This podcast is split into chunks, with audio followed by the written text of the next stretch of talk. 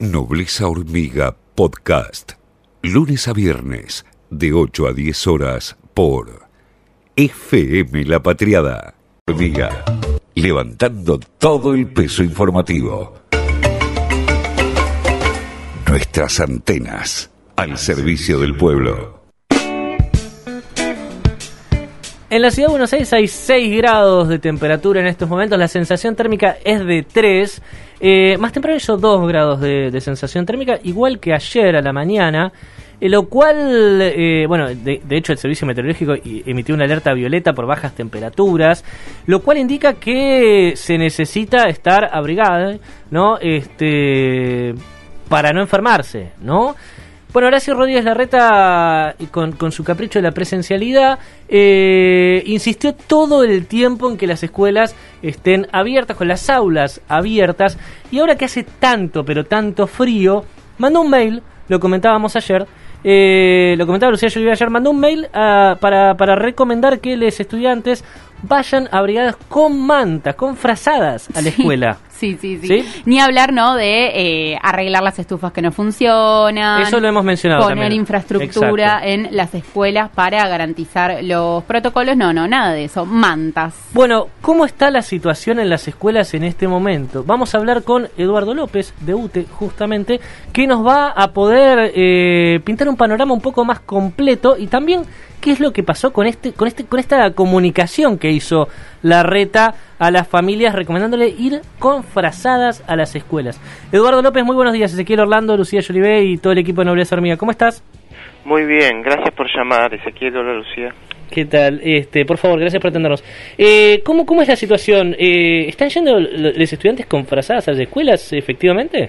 Sí, eh, mandó una nota a todas las familias, a 800.000 niños, a sus padres. Eh, una nota muy linda, muy diagramada, donde dice que por esta ola de frío le pide a las familias eh, que manden a los chicos con buzo, bufanda, guantes, muchas capas de abrigo y mantas, que van a haber actividades pedagógicas de movimiento, comilla, comilla, y que la calefacción va a estar permanentemente prendida. Esto último es mentira, porque cerca del 60% de las escuelas no tienen calefacción. Actividades pedagógicas de movimiento no sabemos bien qué es. ¿60% de las escuelas no tienen calefacción? No, no tienen calefacción, 60%. O sea, Pero con este normal- frío, con este frío no tienen con este frío. calefacción. Es cruel. Las escuelas son lugares de crueldad ahora. Son lugares de marketing. Son este, el decorado para las fotos de campaña de la reta. Vos decías recién que hay 6 grados de temperatura, 4 de sensación térmica. Bueno, en provincia no hay clases. No hay clases porque con menos de 10 grados de temperatura, este, y si no anda la calefacción o las estufas, la directora está autorizada para suspenderlo. Si se logra que haya estufas, calefacción, etcétera, hay clases, los chicos están normalmente, digamos, sin el poncho, sin la manta. Pero si no hay calefacción y hay menos de 10 grados de temperatura y tenés que estar con las ventanas abiertas porque hay coronavirus, eh, se suspenden las clases y se dan las clases a distancia. Excepto en Capital Federal, donde somos el decorado de la foto de campaña de la reta, y bueno, convirtieron la escuela en esto. Si uno va hacia atrás, ¿qué, qué es la escuela? Bueno, el lugar donde te encontrás con tus amigos, jugás, escuchás la clase, salís en el recreo. No, ahora tenés que ir con, con gorro, con bufanda, con guantes y con mantas. Eh, en la ciudad, que hace 14 años viene bajando el presupuesto educativo y que invierte el doble en pautas que en arreglar escuelas, por ejemplo, la calefacción. Eh, le- to- todos los docentes que se inscribieron eh, están vacunados, informó el gobierno de la ciudad este, hace, creo que fue dos semanas que terminó la campaña de vacunación para docentes. Inmediatamente después, el día hábil eh, inmediato siguiente, decidió abrir más este, la, la- la presencialidad en escuelas y bueno, ahora tenemos eh, presencialidad en todas las, la- las secundarias, en todos los niveles incluso. Eh, ¿cómo, ¿Cómo está la situación de los docentes? no Porque fueron vacunados, pero digamos hay que esperar tres semanas para, para que haga efecto la primera dosis de la vacuna. Sí, la campaña fuerte de vacunación empezó en junio acá en la ciudad. Eh, la primera campaña de febrero-marzo que empezó en todo el país, acá le dieron las vacunas a las prepagas. Sí. Es decir, que la campaña de vacunación llegó 34 compañeros muertos tarde. Tarde. Llegó tarde. Se terminó de vacunar de la primera dosis a muchos docentes ahora en este mes de junio que está transcurriendo. Luego de 34 fallecidos eh, en 17 semanas de presencialidad. Es decir, dos docentes fallecidos por semana. Mm. Porque le mandaron a los amigos de las prepagas.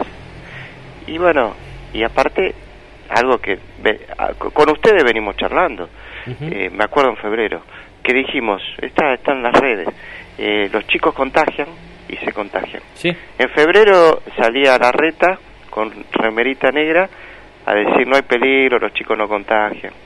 Eh, el otro, Quirós también, los chicos no contagian. Eh, qué sé yo, ahora en Israel, en China están vacunando a los chicos, los chicos contagian, son asintomáticos. Es decir, te cuento 34 docentes y miles y miles de chicos se contagiaron y miles y miles de chicos contagiaron a los papás, a la mamá, a los abuelos que fallecieron y Mm. que le queda la culpa a los chicos, que sí contagian, por eso se los va a empezar a vacunar. Eh, o sea, síntesis, las vacunas llegaron tarde. ¿Por qué? Porque antes de vacunar arrancaron con la campaña de marketing y presencialidad que generó la suba de contagios y 34 docentes fallecidos, muchas escuelas, van los chicos a la escuela y ven la foto del docente en la puerta de la escuela, del ex docente, ahora fallecido. ¿Qué tal, Eduardo? Buen día. Lucía Jolivet le saluda. Buen día, Lucía.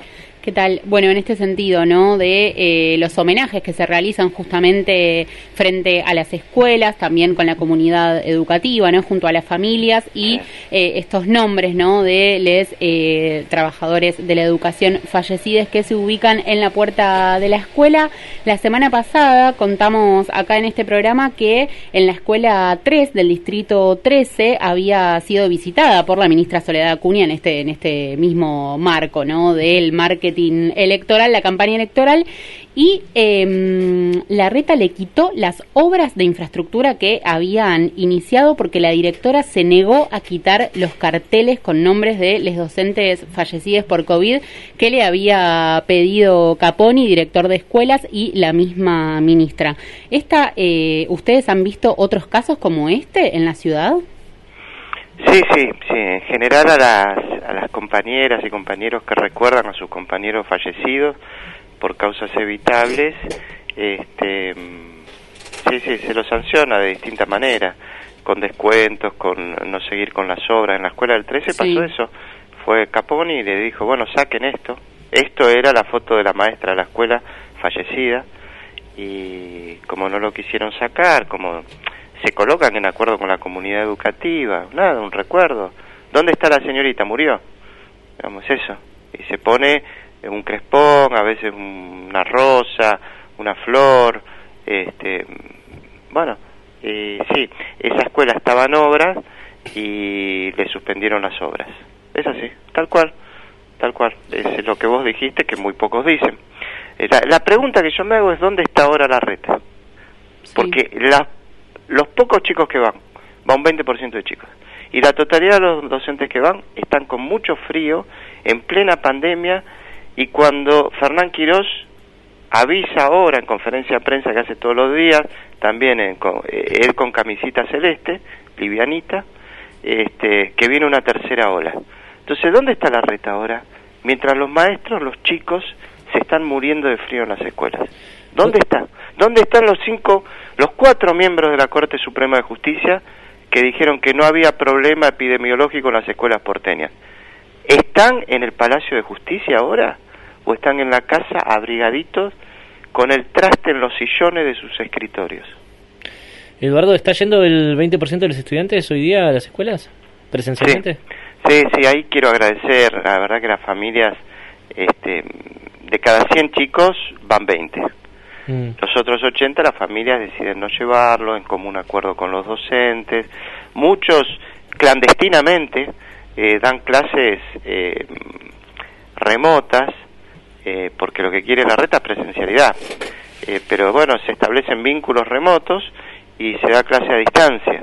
Entonces los chicos están en la casa calentitos, bueno, como en todas las jurisdicciones que tienen un nivel de incidencia superior a 500. Aparte te quiero decir esto. Sí. La reta está incumpliendo con la ley. Con la ley no. Eh, sí, con la ley. Con la ley de educación que dice que si hay clases o no lo resuelve el Consejo Federal de Educación y el Consejo Federal de Educación resolvió que si hay más de 500 contagiados cada 100.000 habitantes en los últimos 14 días, no debe haber clases presenciales en la jurisdicción, porque hay lo que se llama alerta epidemiológica.